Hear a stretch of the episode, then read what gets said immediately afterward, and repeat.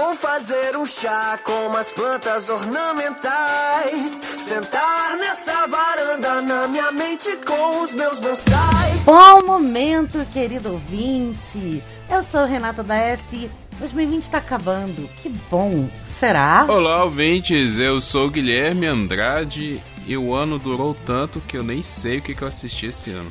Eu sou Matheus Santos e eu tô cansado de pautas sobre o que fazer nessa maldita quarentena. Agora não é mais o que fazer. Puxe sua cadeira de praia, abra sua cerveja, porque a sua TV está no flashback da botar o meu pijama.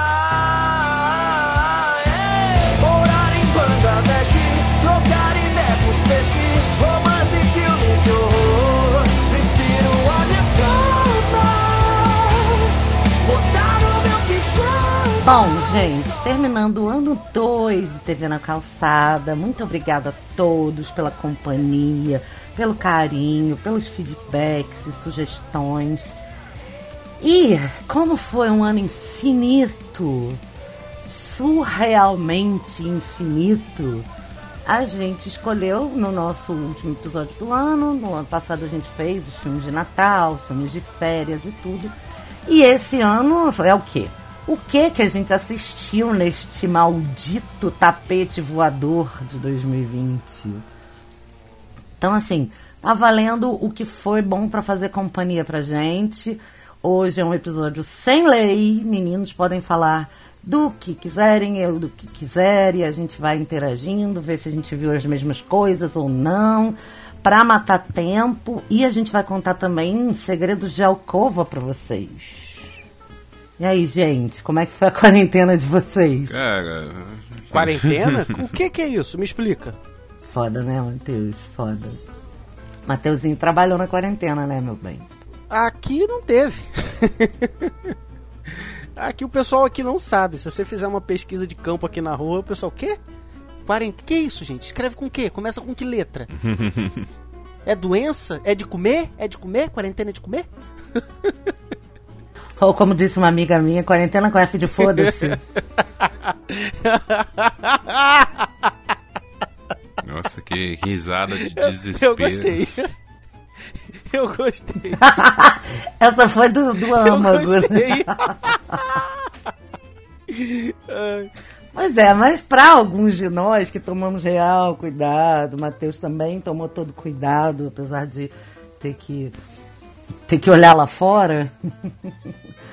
Para alguns de nós, essa coisa se resumiu a gente continuar, né, no nosso caso aqui da bancada, apreciando a maravilhosa arte de encher o fiofó de coisas, arte visual, né? De consumir coisas que nos ajudem a ficar com a saúde mental razoável, é, com a ansiedade de, de, sim- de alta para média e matar o tempo, né? Que por incrível que possa parecer, ficou muito porque a gente muitas pessoas pararam de ter trajetos longos e tal e acabaram tendo tempo para fazer coisas e não sabendo o que fazer com esse tempo, investimos nas boas e velhas produções de séries e filmes. Eu aqui abri mão de alguns trajetos muito, muito longos, muito, que só para ir voltar uma hora de estrada em cada perna, uma hora e meia de estrada em cada perna. Então, de verdade, na- em muitos casos sobrou tempo. Então, eu aproveitei para reinvestir em coisas que eu gostava. E eu tracei uma meta de terminar as séries que eu tinha começado antes de 2020. O que para mim foi bem interessante de fazer. Como é que vocês administraram aí os desejos e material consumido? Cara, é, pra mim não mudou muita coisa a quarentena, porque eu já trabalho de casa há um tempo. Então, praticamente eu continuei fazendo o que eu já fazia. A única coisa é que eu já tinha o privilégio de não precisar ficar saindo tanto de casa. Então, diminuí ainda mais o que eu fazia fora, os meus atendimentos e tal. Então, eu fiquei mais ainda em casa, mas continuei trabalhando normalmente. Eu também trabalho com EAD e o EAD já por si só já tem essa facilidade também dos alunos assistirem as coisas de casa, né? Então, para mim foi bem tranquilo. Eu já tenho o costume também de assistir muita coisa, assim, bastante coisa mesmo. O meu, meu objetivo é completar um ano no meu aplicativo de segs. Estou quase lá, falta pouco. Estou no final do. O que que ganha quando você Porra nenhuma. A minha satisfação de, de falar assim, caralho, passei um ano da minha vida só assistindo sexo. E lembrando. Aí daí, quando você completar, você se dá um tapinha no próprio Exatamente, ombro, falar, assim, sabe? porra, eu posso pegar meu certificado de vagabundo. Mas, Ou você chama os amigos pra tomarem um chopp com você pra comemorar, uai. Tamo aí. Pois é. Qualquer motivo pra tomar um chopp é um bom motivo, né? O chopp virtual nunca vai ser um problema para seus amigos do TV na calçada, do papo de calçada, do papo solo, do chulé na teta. A galera tá sempre aí pra tomar um chopp com você, Guilherme Andrade. Pois é. Então foi isso, assim. Eu só continuei é, assistindo mais coisas e mais coisas. E esse ano também eu tive a companhia da Mariana, que ela saiu do trabalho no meio do ano, né? Então, assim, ela estava estudando em casa, então a gente acaba que tinha mais tempo também. Mesmo ela estudando, a gente teve mais tempo de assistir coisas juntos. Então foi até legal, assim, esse período. Pra nós, né? Eu tive aí que manter aí a minha vida, como a Renata falou, de, de, de bom e velho proletariado, né? Saindo aí fora, no mundo, com medo. Eu vou dizer que eu tenho medo, cara. Eu tenho medo. Embora aqui, aqui onde eu moro, o- né, o vírus não tenha chegado como em grandes capitais e tal. Mas enfim. É, mas eu vi coisas, eu vi coisas, muitas coisas que me indicaram, muitas coisas que eu queria ver e ficava adiando, porque adiar as coisas é, é tá no meu DNA. Mas o podcast não deixa. O podcast tem tempo, tem hora. Tem pauta, tem, a chata fazendo pauta, agenda tem e mandando ver. vocês. Ah, tentei ver coisas. Eu gosto de coisas antigas, ah, rever. é, a gente sempre fala isso aqui é, para poder ver com outro olhar, né? É muito legal isso. Rever aquelas coisas, séries antigas e tal, filmes. Ah, mas eu vi, vi algumas coisas legais, surpreendentes, surpreendentes. Eu vou falar aqui de uma série que me surpreendeu bastante. Eu não sei em como, pra que lado ela me surpreendeu. Ela só me surpreendeu. Na hora da, Lá vem Matheus. não, não é nada de assim, não, mas eh, eu vou falar. Vamos, vamos- lá, vamos, vamos falar do que vimos. Tá bom, então eu vou começar, porque logo no comecinho da pandemia eu eh, entrei em quarentena e tô completando, eh, na semana dessa gravação, tô completando oito meses em casa, Pensei que era oito sem sair gravidez. nada. um dia, quem sabe, um milagre. Ó, não chama de Enzo, Mas- não, já falo logo. Pelo amor de Deus, chamar de Matheus, pra eu falar bastante seu nome, ficar perturbando você, segurar teu anjo da guarda. É... Não, mas é, eu tô completando oito meses em casa, o último dia que eu saí de verdade para trabalhar, né, da minha casa pro meu trabalho foi 12 de março. E hum, a gente grava o episódio um pouquinho antecipado, mas em qualquer plantão que a gente precisar prestar, a gente corre aqui. Mas esse episódio está sendo gravado na semana que mais ou menos faz oito meses que eu não saio de casa para trabalhar. Eu, para não dizer que não fui à rua, fui duas vezes. Um para limpar o apartamento novo da minha sogra e outro para dar uma carona pro Bruno, mas aí eu nem saí do carro. E só que lá em, sei lá, 20 de março, 19 de março foi o dia que fechou a ponte Rio-Niterói, que é um dos acessos do Rio de Janeiro para minha casa. Um não, né? O principal e quase único acesso. Mas nessa semana do dia 19 de março, eu e Bruno brincamos que, gente, se a gente vai ficar em casa fechado por, por 15 dias, 30 dias, 40 dias, a gente vai viver o eterno dia da marmota. E aí, vamos lá, vamos rever Feitiço do Tempo. Ai, feitiço. Eu, eu acho que assim, foi a ironia das ironias, porque agora, oito meses depois, eu estar falando que esse foi o primeiro grande evento da quarentena para mim foi rever Feitiço E do como Tempo. não é? E como não é? Feitiço do Tempo é incrível, por favor. Sim, o filme é maravilhoso. filme. A questão é que a vida imita a arte aqui em casa há oito meses. Entendeu? A gente tem tentado, e, cara, é muito interessante porque Feitiço do Tempo é um baita filme. Quem não viu, eu acho que ainda tá na, na lista que a Netflix lançou dos filmes dos anos 90. Mas você não tem dificuldade de achar nas suas locadoras vermelhas. E é, eu acho que aquele filme me inspirou para justamente ficar tentando, já que o dia vai se repetir, vamos tentar fazer diferente, vamos tentar encurtar caminhos, vamos tentar fazer as coisas com mais alegria, porque eu vou acordar amanhã, eu vou estar em casa e vou botar no jornal e vai dizer que o prefeito fechou mais 15 dias e vamos que vamos. Então, assim, acho que uma das, um dos, do- dos grandes elogios da quarentena é feitiço do tempo, sem nenhuma, nenhuma dúvida. Guilherme já assistiu o Feitiço do Tempo? Não, O esse é um filme quê? que tá na minha lista pra assistir. Amor! Amor, feitiço do tempo é o resumo de 2020. Assista, eu não vou nem contar sobre o que, que o filme eu. é. Só que ele é sobre um dia que se repete. E Não, aí. eu tô ligado. Um monte de gente fala desse É filme muito na bom. internet. É com É um- Bill Murray, Bill não é? Murray. Exatamente. Completamente é, pois é, é daqueles clássicos. É um É da- big da- clássico. É, não, e é, é tipo, o- totalmente despretensioso, como o Ma- o Matheus falou, porque é uma comedinha, é- era pra ser uma comedinha romântica, que vira um, um grande.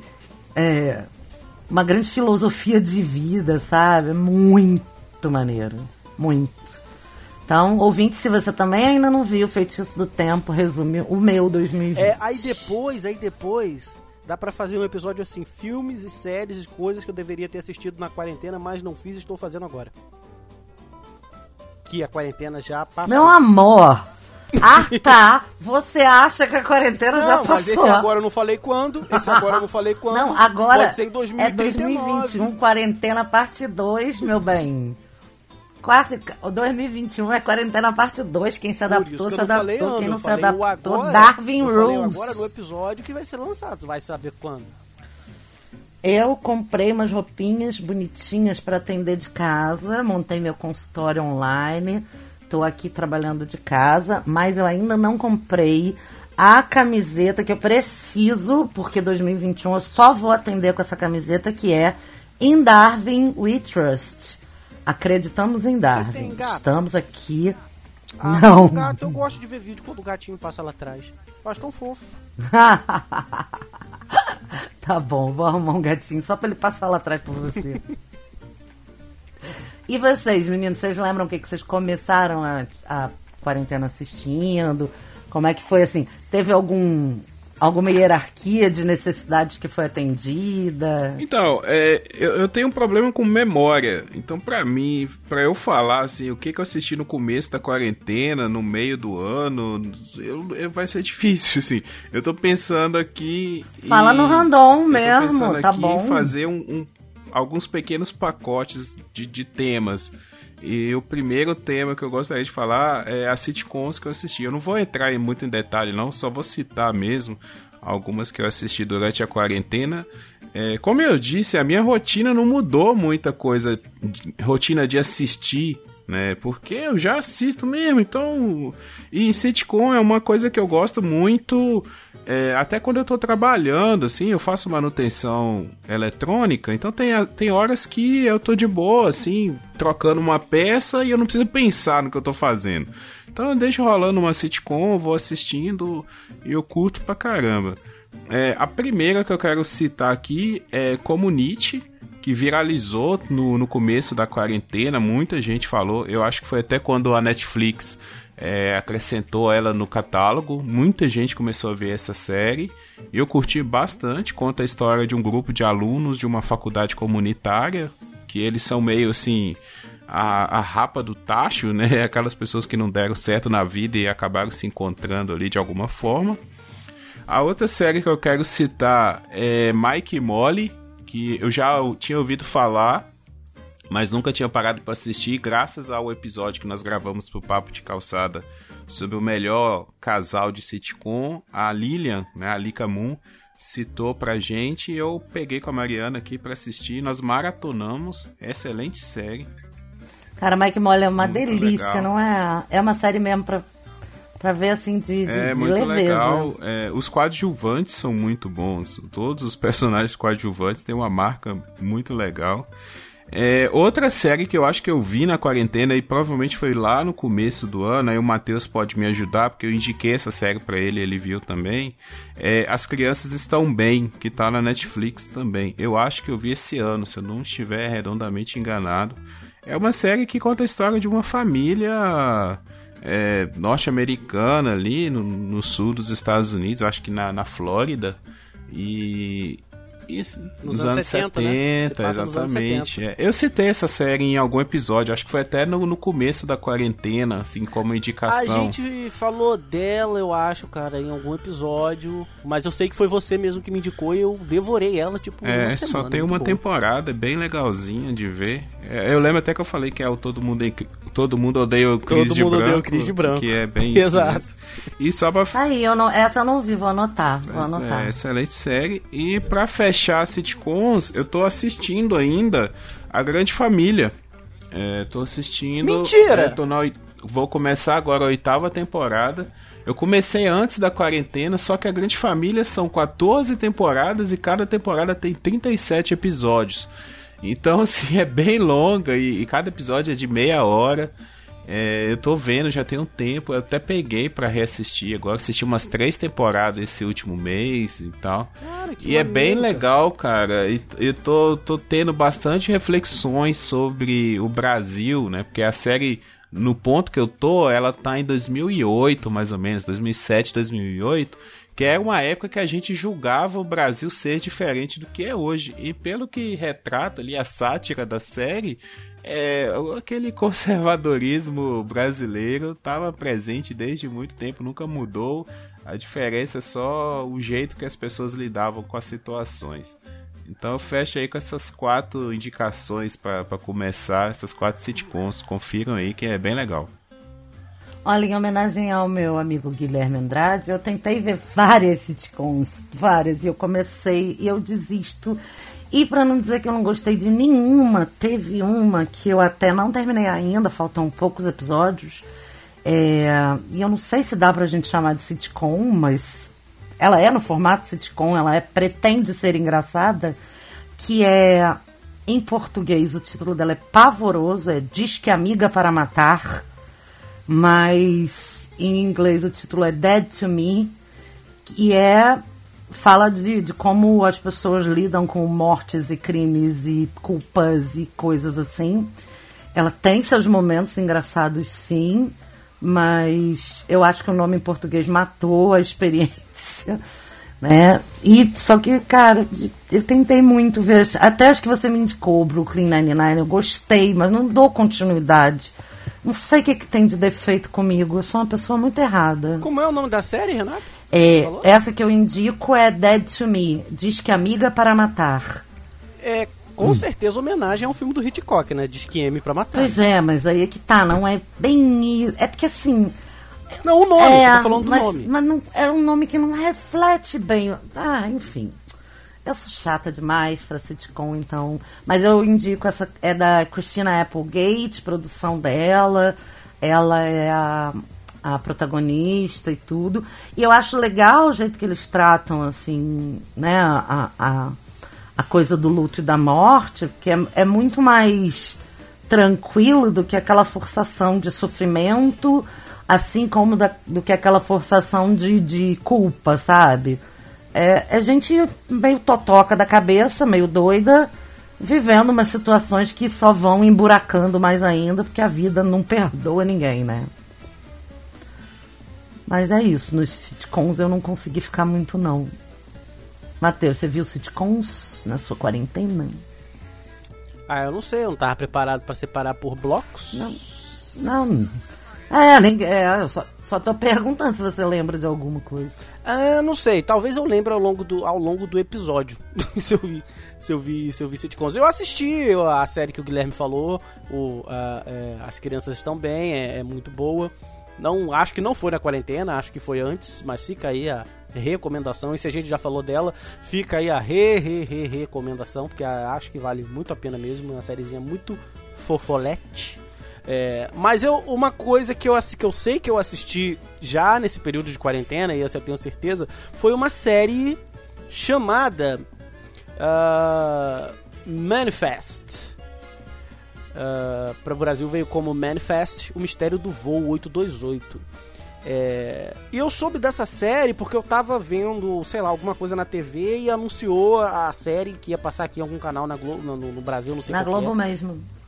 Na Globo? Sim. Então foi na Globo. Eu devia estar assistindo o jogo e, e anunciou. E, cara, quando falou assim, ah, um voo que some misteriosamente, aquilo já pum, me atinou. Falei, caraca, isso tem a ver com Stephen King. E como eu sou um fanático por Stephen King, eu lembrei de uma de um livro do Stephen King, que eu não li, eu só vi a série, mas é uma série baseada num livro dele, que conta a história de um voo, que a galera não é o voo que some, é a galera que some, eu já liguei uma coisa na outra e parti pra série. E como sempre, parti pra série sem sinopse, sem porra nenhuma. Que eu acho que a graça é legal ver assim, sem saber o que você tá vendo. Que aí tu se decepciona no meio, fica puto. Foi igual quando assisti a porra da Casa de Papel. Mas aí já foi. Mas essa às série vezes não dá foi... ruim, né? Nem sempre a gente Às vezes acerta. ruim. Exato, às vezes dá ruim. Mas essa série não foi o caso, não. Ela é muito boa. É um drama, tem todos os clichês de drama que você possa imaginar, romancezinho pra lá, romancezinho pra cá, mas o plot da série, o cerne, é muito bom, porque o que que acontece? É, é, e eu tô aqui com todas as minhas abas de, de Wikipedia, hoje eu tô muito Wikipedia, é, abertas. É uma série que fala de que um, um, um voo ele simplesmente desaparece e reaparece cinco anos depois. É isso. Bum! Só que a galera que tá dentro do avião, para eles o tempo não passou. Então eles reaparecem cinco anos depois, com a mesma idade, com o mesmo rosto, só que no mundo passou-se cinco anos. E aí, meu irmão, que porra é essa? E a série segue a partir desse mistério. Poxa, eu só vi a primeira temporada, aí eu fui pesquisar e eu descobri que a série é de 2018, cara. Eu nem sabia da existência dessa série. Ela é originalmente da, da NBC, né?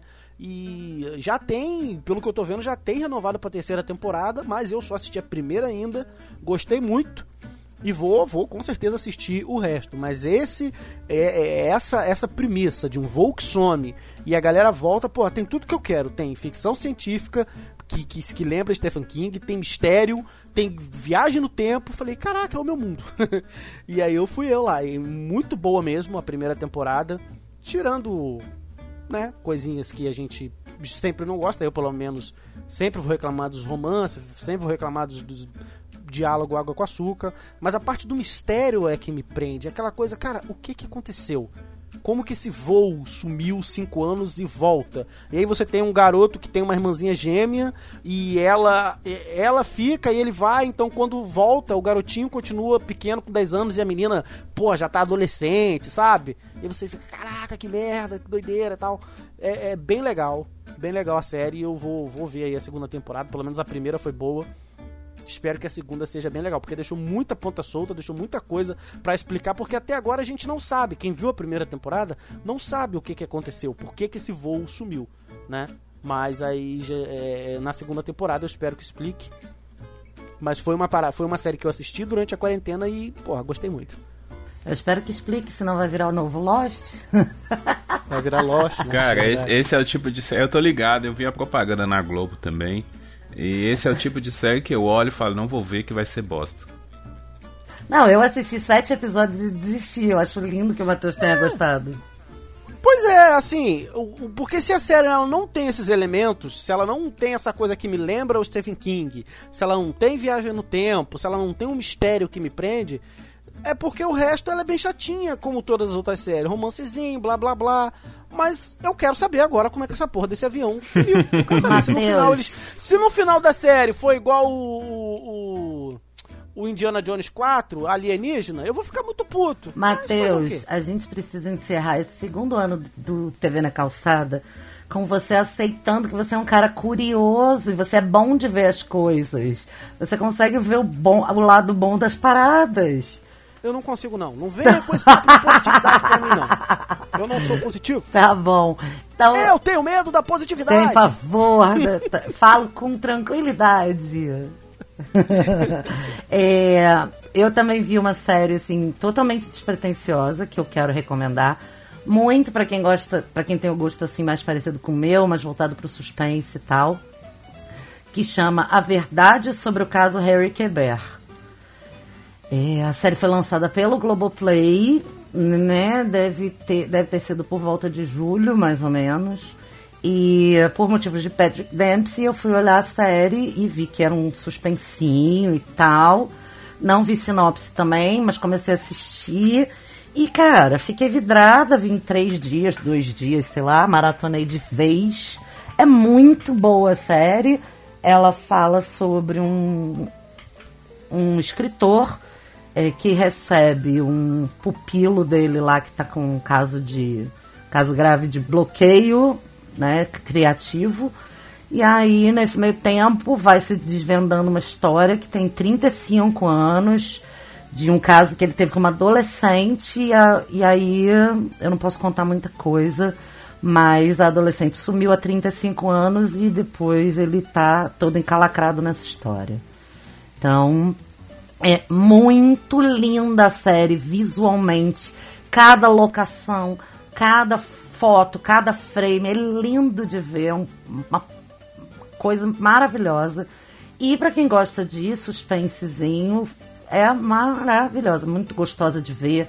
Você assiste rápido, é interessante, tem plot twist. E, enfim, não vou contar muito mais sobre isso, mas a série chama-se A Verdade sobre o caso Harry Quebert. Show. É, eu, eu vou, vou fazer umas indicações aqui rapidinhas também de animações que eu assisti, algumas séries animadas.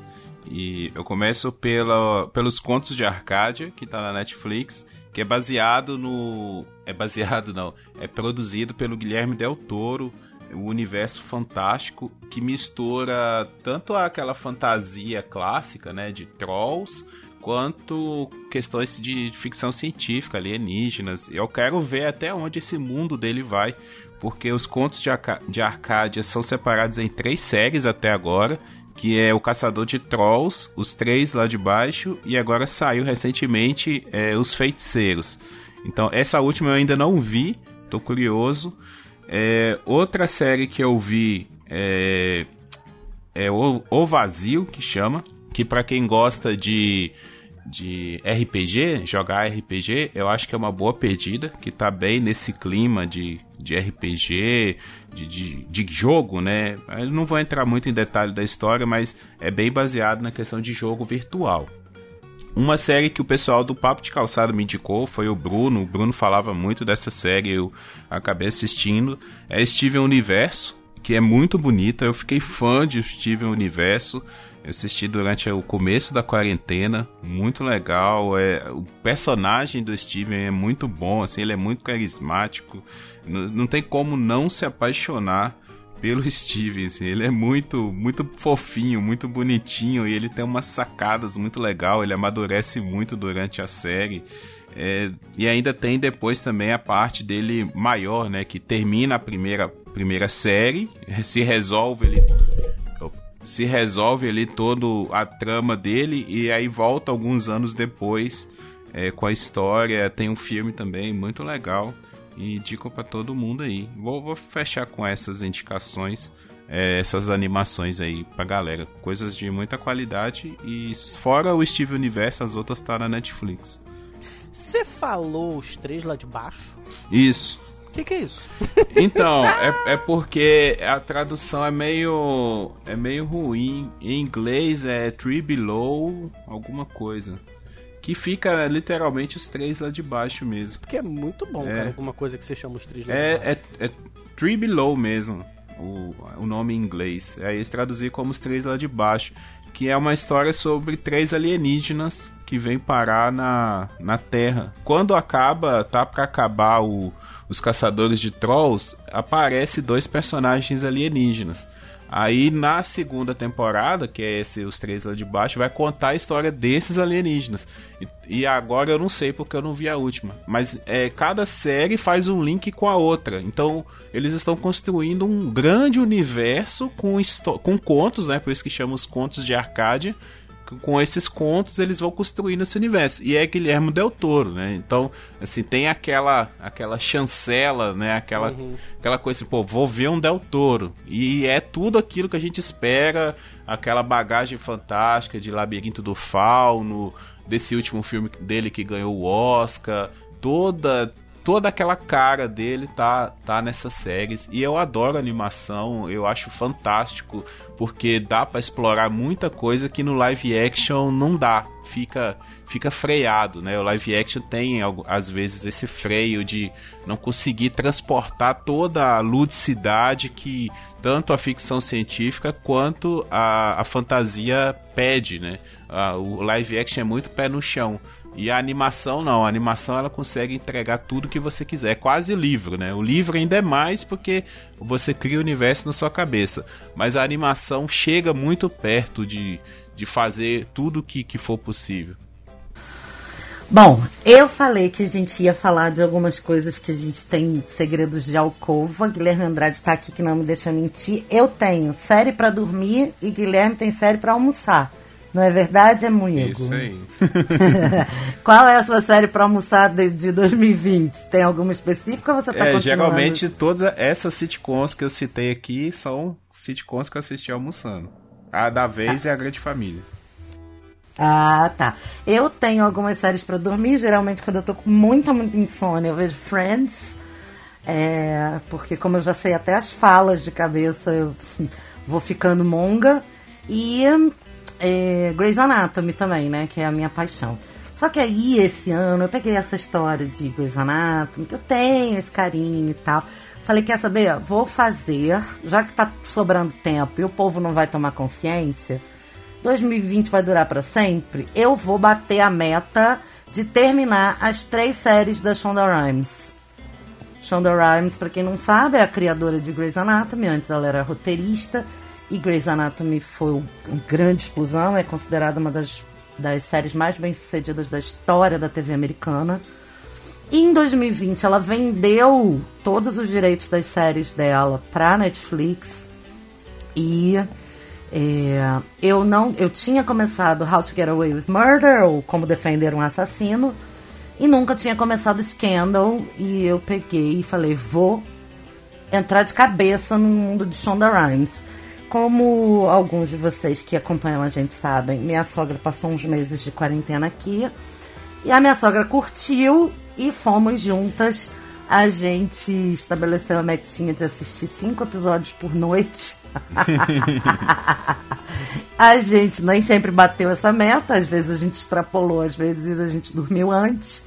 Mas consegui assistir as sete temporadas de Scandal assisti com a sogra as cinco temporadas de How to Get Away with Murder que estavam na Netflix. Ensinei minha sogra a falar How to Get Away with Murder e que ela não me ouça. Espero que ela não esteja ouvindo esse podcast, porque eu não aguentei sair, esperar sair a sexta e assistir a sexta temporada no, na locadora proibida de How to Get Away with Murder e posso dizer para vocês que se vocês gostaram dessa série e se vocês ainda não assistiram a última temporada, o último episódio é o melhor final de temporada que eu já assisti na minha existência.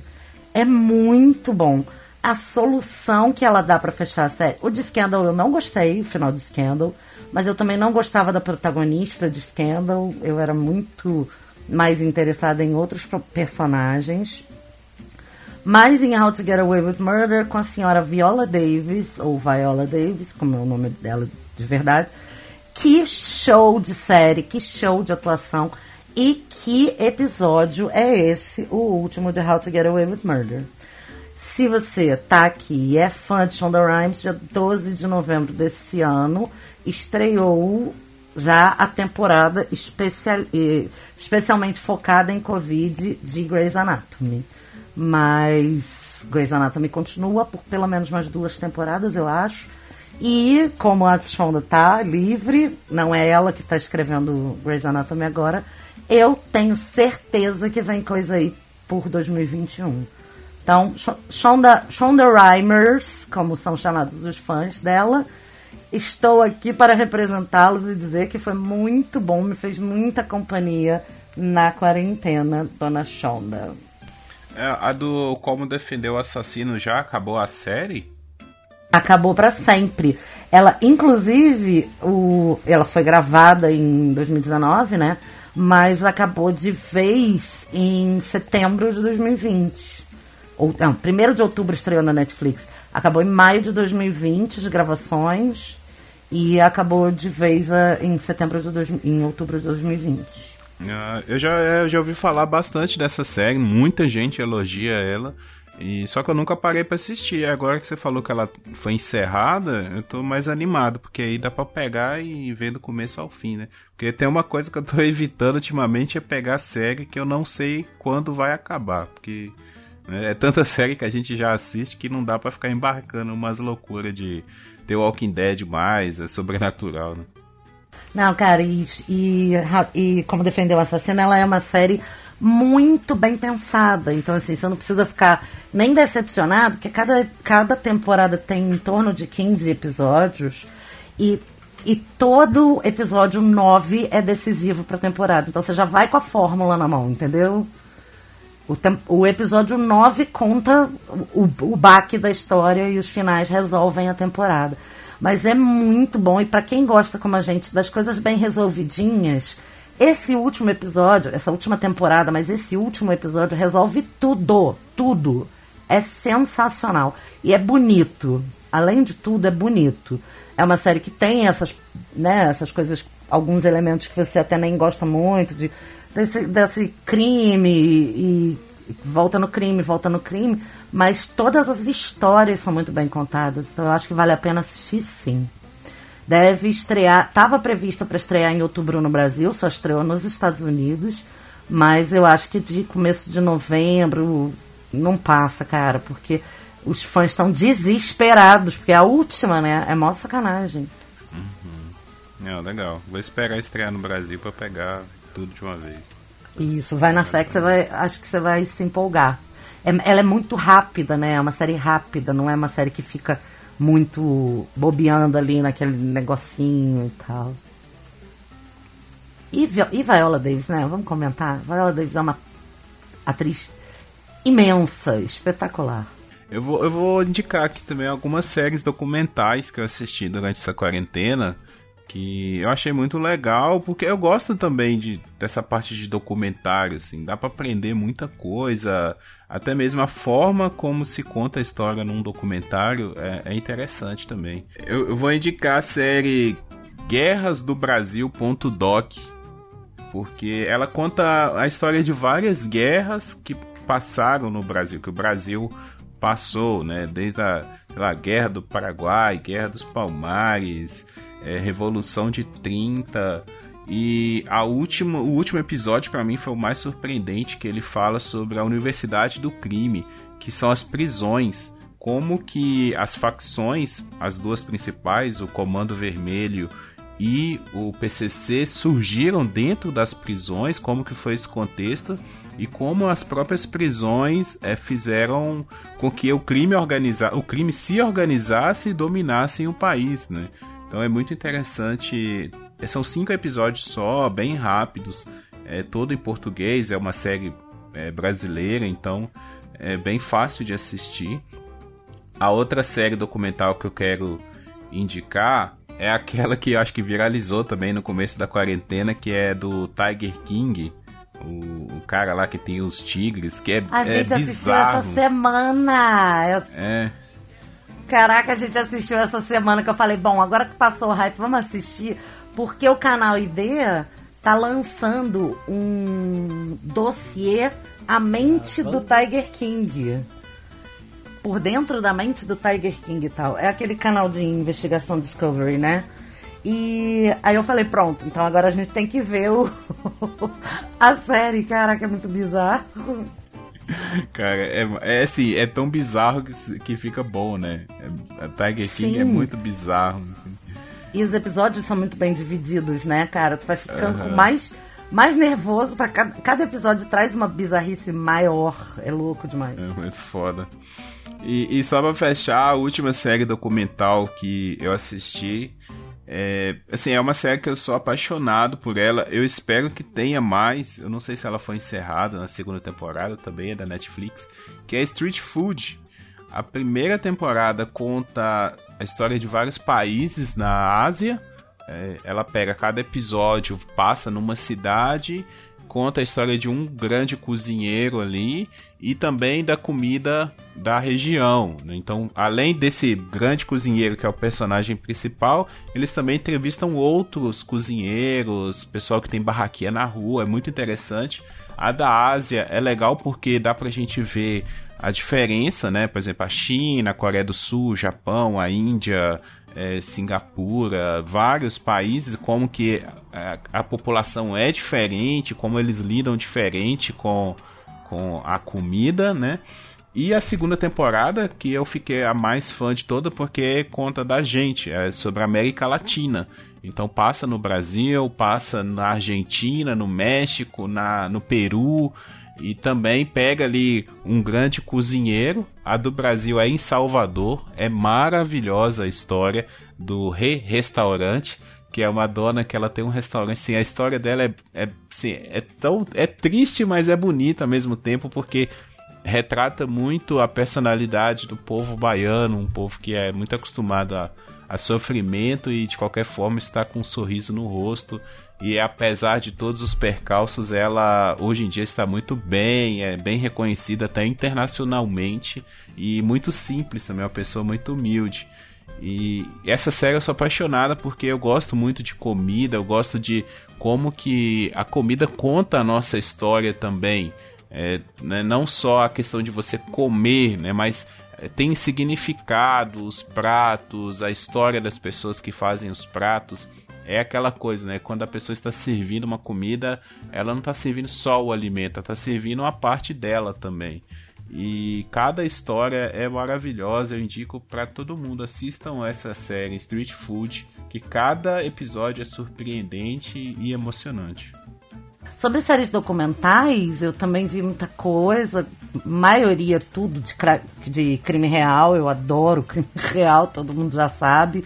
É, uma recomendação que eu faço muito a todo mundo, não só as mulheres, é que assistam os casos de assédio de Jeffrey Epstein, que é enojante, enervante, mas que é preciso, né? É, agora, uma série que eu recomendo, uma série documental de crime real que eu recomendo muito, que dá para quem não gosta de crime não assista, porque dá muita agonia é a série Mistérios Sem Solução.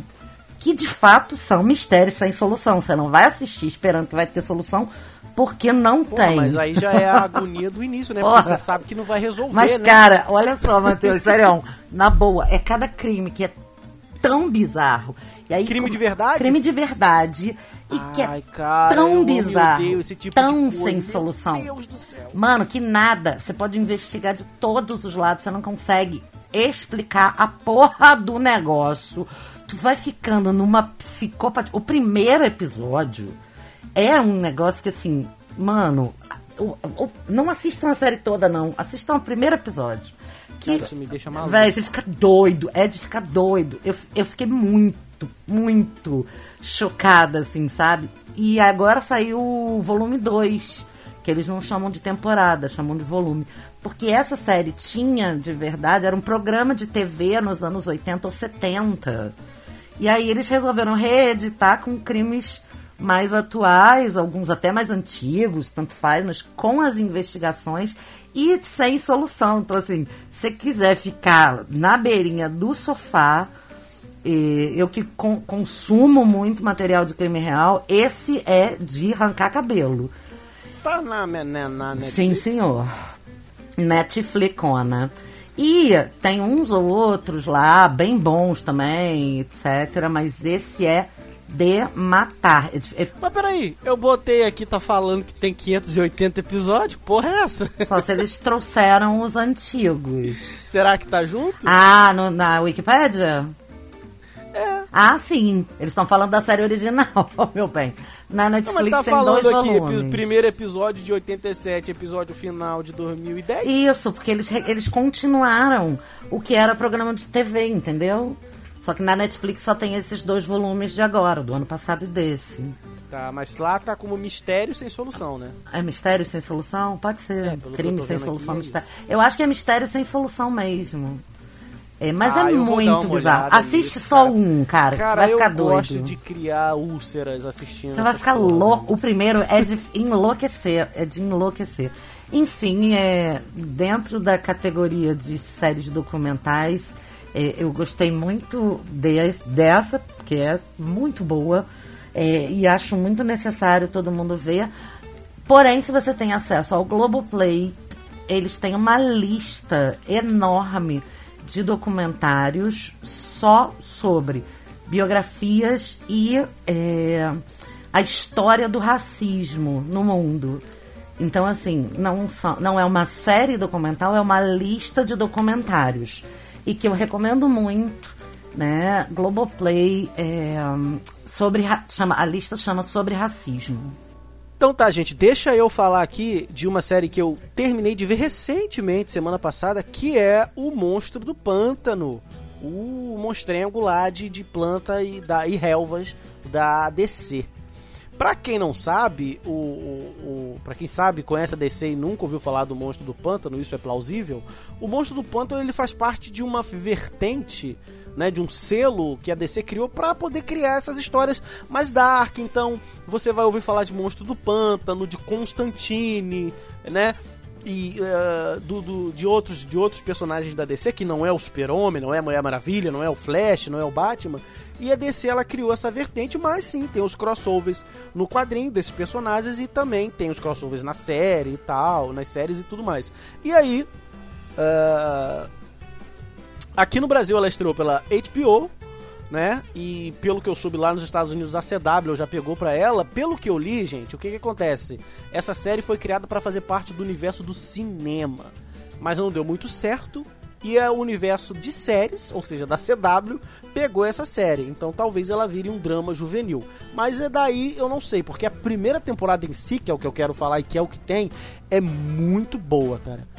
Ela é muito boa. Ela conta a história de uma cidadezinha daquelas do interior dos Estados Unidos. E você tem um pântano ali, você tem, né, um. O nome é esse, é pântano. Eu vejo como lago, mas é pântano, né? O que chama é pântano. E a cidade meio que tira tudo dali. O pessoal pesca, o pessoal, né? Faz tudo ali naquele pântano. Ele é meio que o. Que o, que o os meios que provém ali o sustento da cidade ou algo do tipo. Até que aparece esse tal monstro do pântano. Eu não quero dizer quem é, nem como acontece, porque eu realmente estou recomendando, então espero que vocês vejam, né? Tanto colegas de bancada como ouvintes. Aparece esse tal monstro do pântano e ele não sabe o que, que ele é, como ele é, por que, que ele é. E aí a série aprofunda nessa coisa do pântano, as propriedades do pântano, por que, que esse pântano, por que, que ele se trans, ele, ele, é, ele é o que ele é, um ser mon- monstruoso, mas ele não é do mal, ele não sabe se ele é do bem, né? Enquanto isso você tem pessoas ruins tentando extrair coisas do pântano e tentando pegar ele e tal.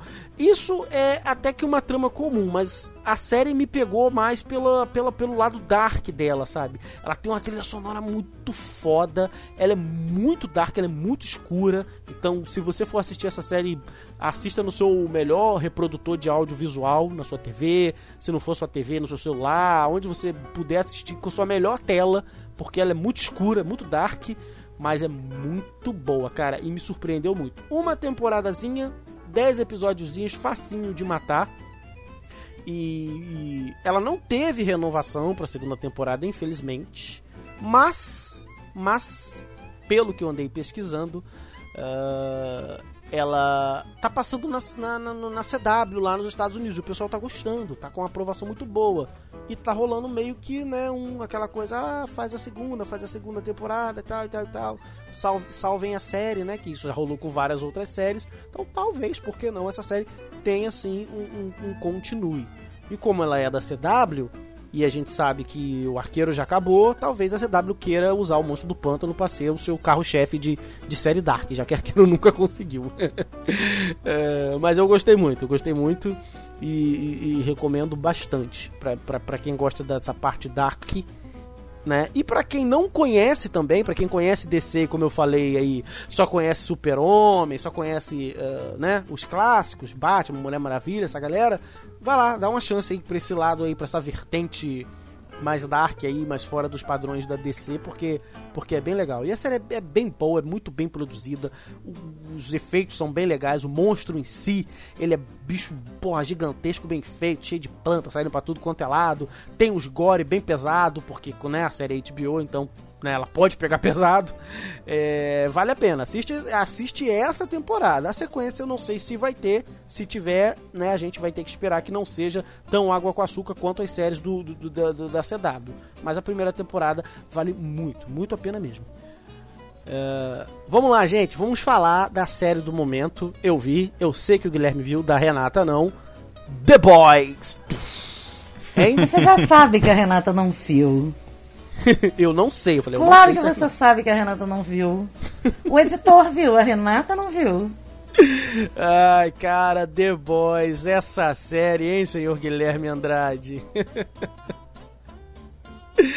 Cara, não tinha como fazer um episódio de coisas que vimos na quarentena sem falar de The Boys, a série que chegou é, pela uh, Prime, pela Amazon Prime. Eu só assinei essa, a Amazon Prime pra ver essa série.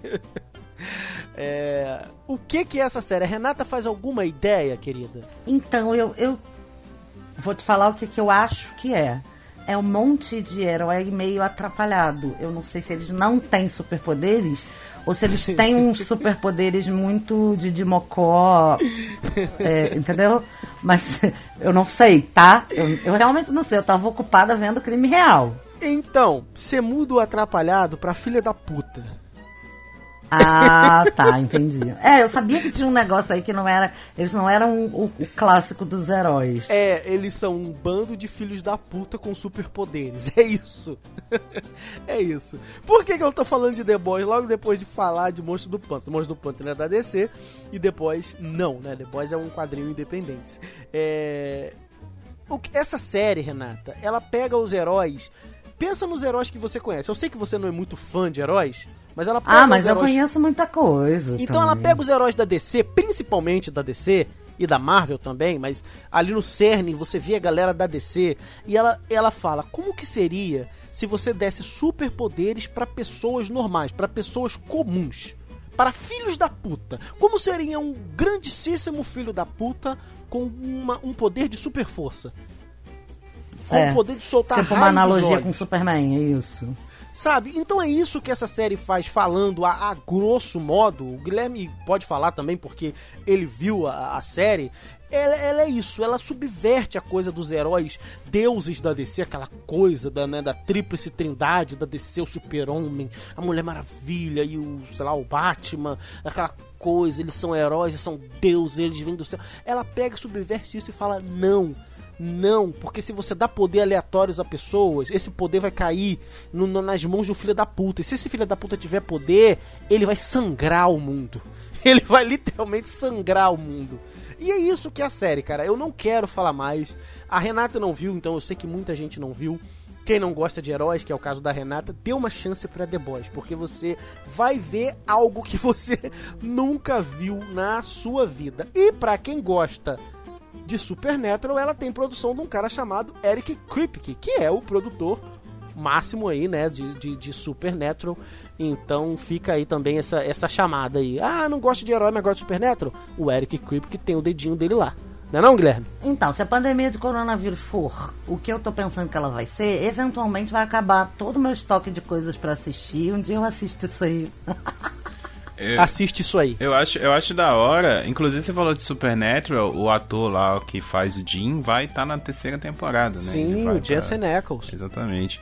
Assim, eu acho legal a parada dos super-heróis, não só de The Boys, é porque pega. Eles têm a possibilidade de pegar temas que são relevantes na sociedade, colocar algumas camadas lúdicas e entregar pro povo. Então, acaba que uma galera que não está acostumada a assistir coisas, vamos dizer assim, mais cabeça, alguns debates mais críticos, eh, principalmente com The Boys, acaba pegando, sabe? De uma forma ou de outra vai entrar no inconsciente. The Boys tem essa parada. É uma pena assim que eu vejo a galera discutindo muito as cenas de ação, as cenas de explosão de cabeça e tal, e não foca muito E não é crítica, né, cara? é, não foca muito na ideia que a série tá tentando realmente passar. Eu gosto muito de alguns personagens que a galera meio que põe de lado, assim, ah, esse personagem é chato. Por exemplo, o Profundo, ele tem cenas maravilhosas, ele traz discussões pra séries muito legais. E a galera meio que caga pra ele, sabe? Caga pra meio que na hora que ele aparece vai ali pegar uma água, sabe?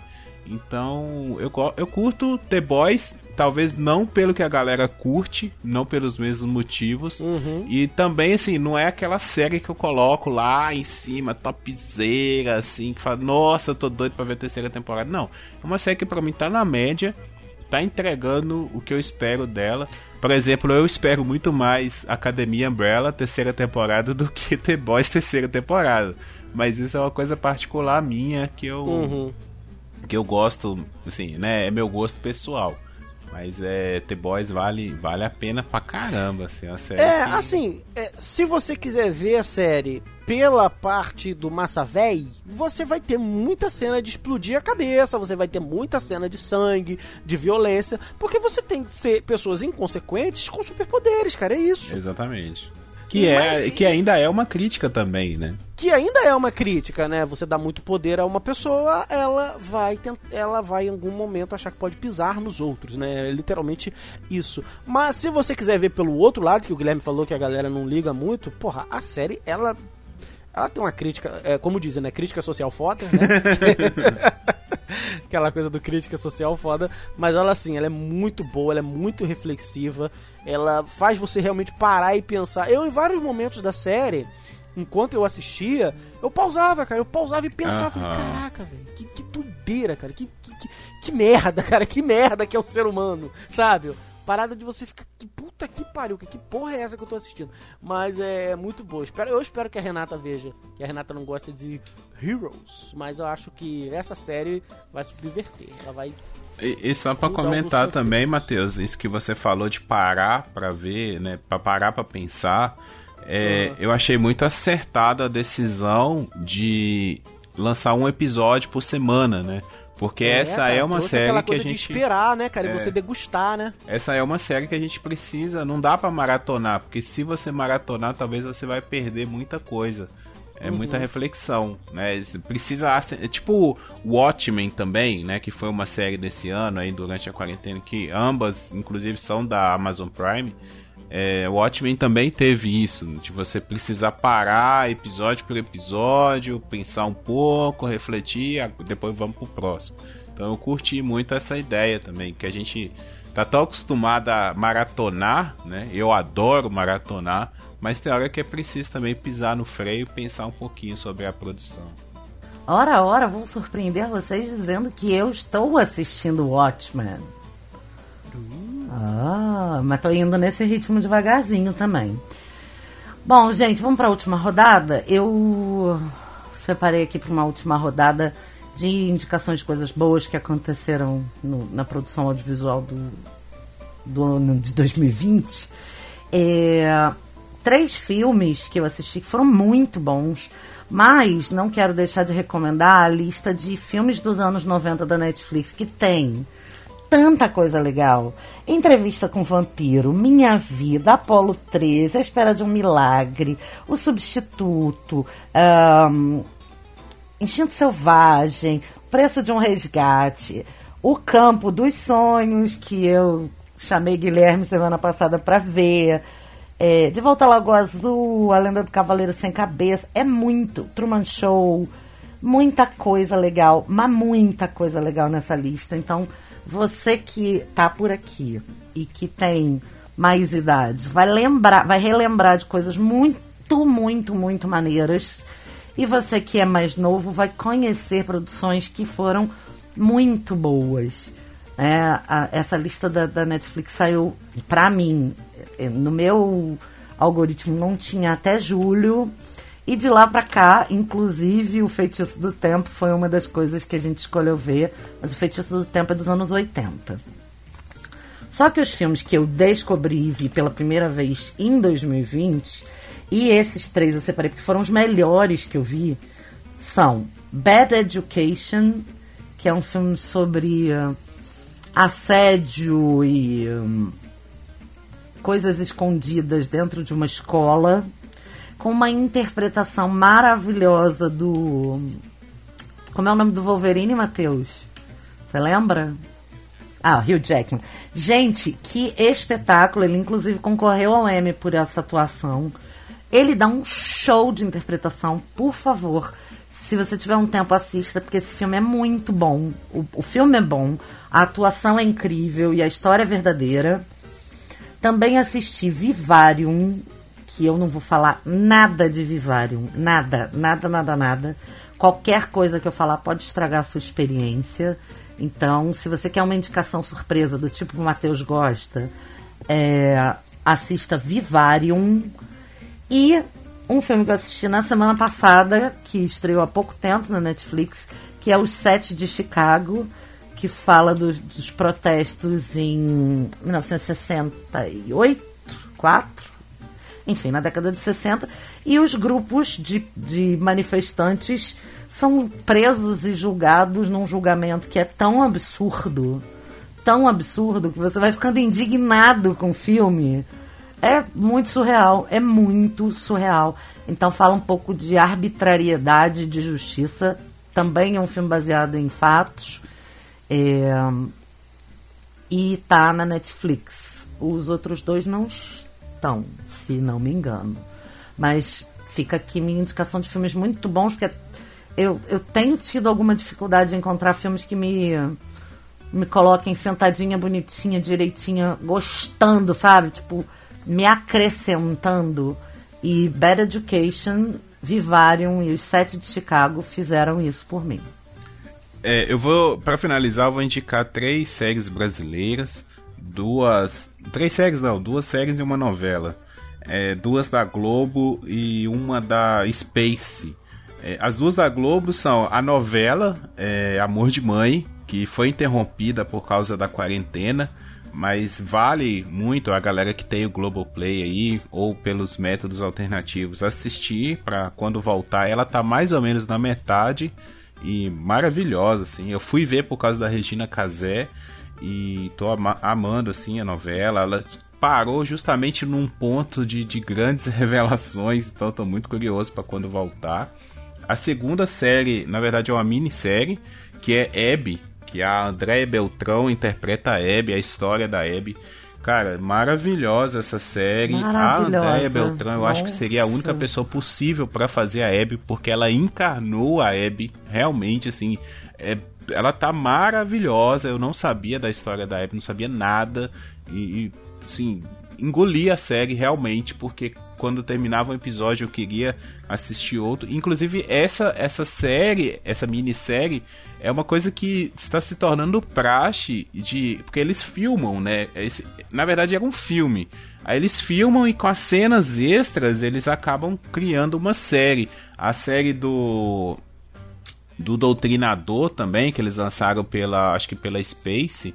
É, também foi nesse sentido, assim, é bem a, a, mesma coisa do filme, mas não é ela a terceira série que eu quero falar. A outra minissérie que eu curti muito assistir na quarentena foi Irmão Fre Irmãos Freitas, que conta a história do Popó, o Acelino Popó Freitas, é, lá no começo da carreira dele, até antes da primeira grande luta que ele luta pelo cinturão, é a primeira grande luta dele internacional. Na verdade, ele tem um irmão que chama é, Luiz Cláudio, acho que é isso mesmo que chama o irmão dele.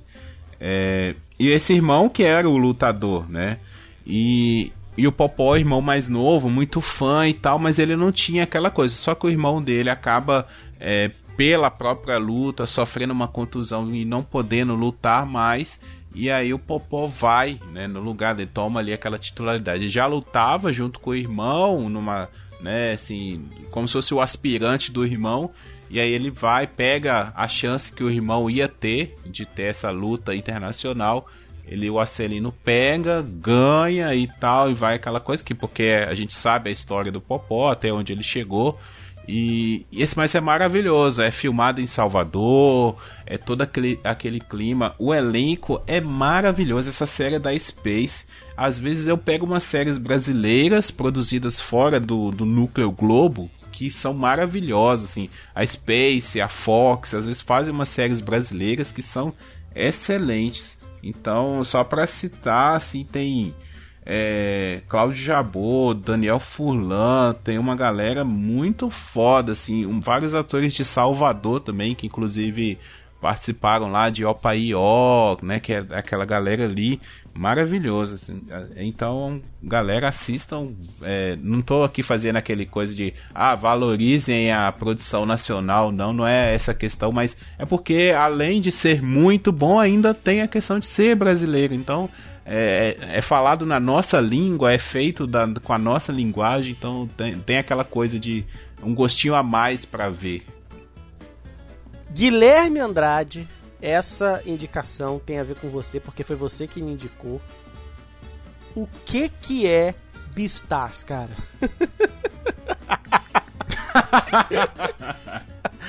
que porra de série é essa, cara? Olha, eu não posso não falar dessa série. O Guilherme chega pra mim num dia, pós-gravação, e aí, cara, você já assistiu Beastar? Eu falei, o que, que é isso, Guilherme?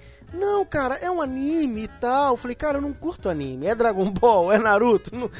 Eu não curto. Não, cara, vê lá e que não sei o que, que eu não posso dar spoiler. Mas qual é a da série, Guilherme? Fala pra mim. Cara, eu não posso te falar muita coisa. Tudo que eu posso te falar é que um lobo se apaixona por uma coelha. Foi o quê? O que, cara? O que, que é isso? Ai, cara, olha, sério, eu, eu, eu, vou falar, cara, eu nunca imaginei assistir uma parada tão insana, mas tão honesta, cara, como, sei lá, essa série. eu não sei o que falar. A Renata sabe do que, que a gente tá falando? Não tenho a menor ideia, tô excluída do papinho dos meninos hoje. Cara, Renata, é um anime tá, estreou aí recentemente na Netflix e o nome é Beastars. Pro Brasil veio como o Lobo Bom, né? Pra fazer a piadinha com o Lobo Mal. É, mas o nome é Beastars. E é isso, é exatamente isso que eu falei.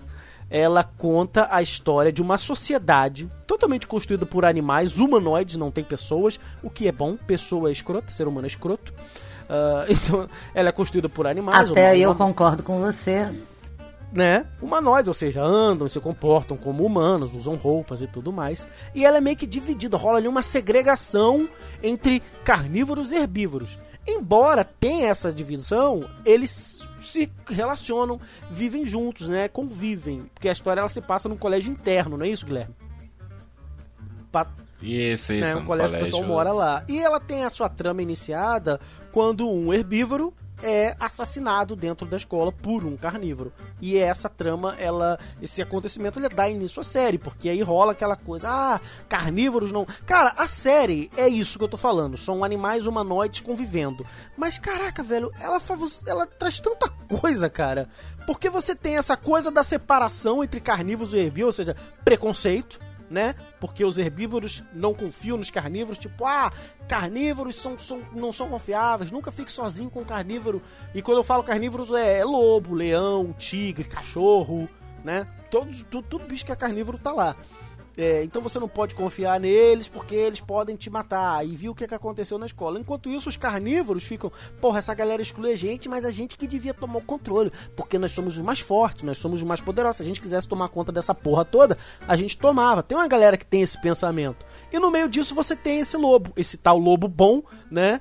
Que ele é um cara totalmente introvertido e ele cria um certo fascínio por uma coelha, uma coelhinha, né? E é isso a série, cara. É isso a série. Eu ficava. Fala aí, Guilherme, um pouquinho. Me deixa falar sozinho, não. Não, cara. melhor parte. Não, peraí, deixa eu comentar a melhor parte. Ele é um lobo e ele é um cara totalmente doido de. Ele é um lobo e ele é um cara, é isso.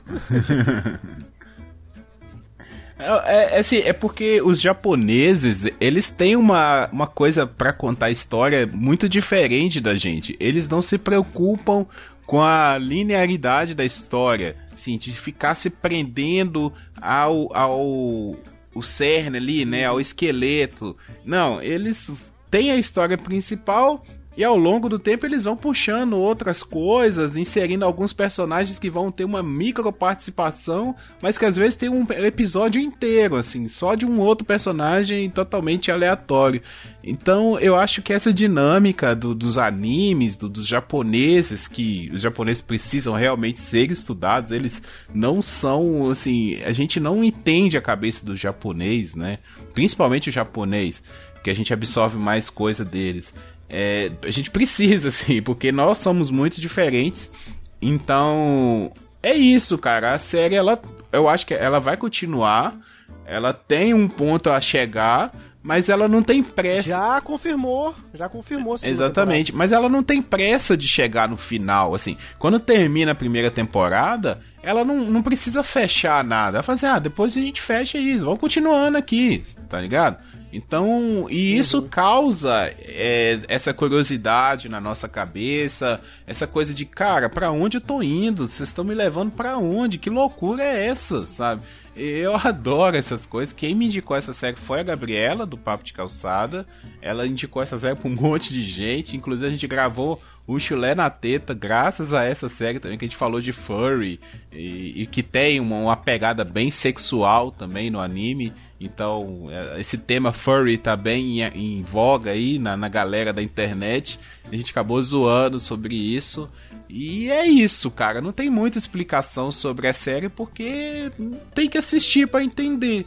Assim, tem que assistir, é uma coisa, não é para criança, né? A gente aqui no ocidente tem muito essa coisa de animação é para criança, no Japão não. No é. Japão animação tem animação que é só para adulto. Eles não têm essa essa crença limitante de que a animação é para criança, o negócio deles é para eles é qualquer coisa.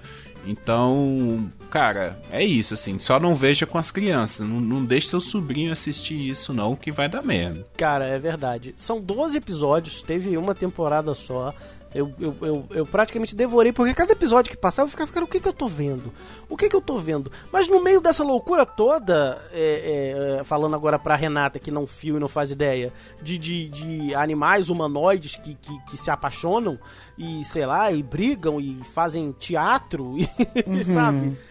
Porque o mundo dele só tem bichos, e você tem uma parada do tráfico, como é que é, Guilherme? É mercado negro, cara, e você tem os carnívoros, Isso, porque os é. carnívoros é. não podem comer carne, então eles vão lá para arranjar carne, porque, né, não pode comer carne, porque se você come... Você tá comendo amiguinho. Come carne, é, e ativa Não, eles não podem comer carne, não. Eles não podem comer carne fresca. Carne fresca, porque senão ativa é, os instintos. Carne sangrando, e, né? E aí um é. cara aparece com uma, uma, uma, uma ampolazinha de sangue, porra, e dá uma merda do cacete. E no meio disso tudo, você tem esses temas. A série fala dessa tal segregação. A série fala também daquela coisa da. Ah, a mulher a mulher, quando se deita com muitos caras, é uma vadia. O homem não. A série fala disso. Uhum. Né?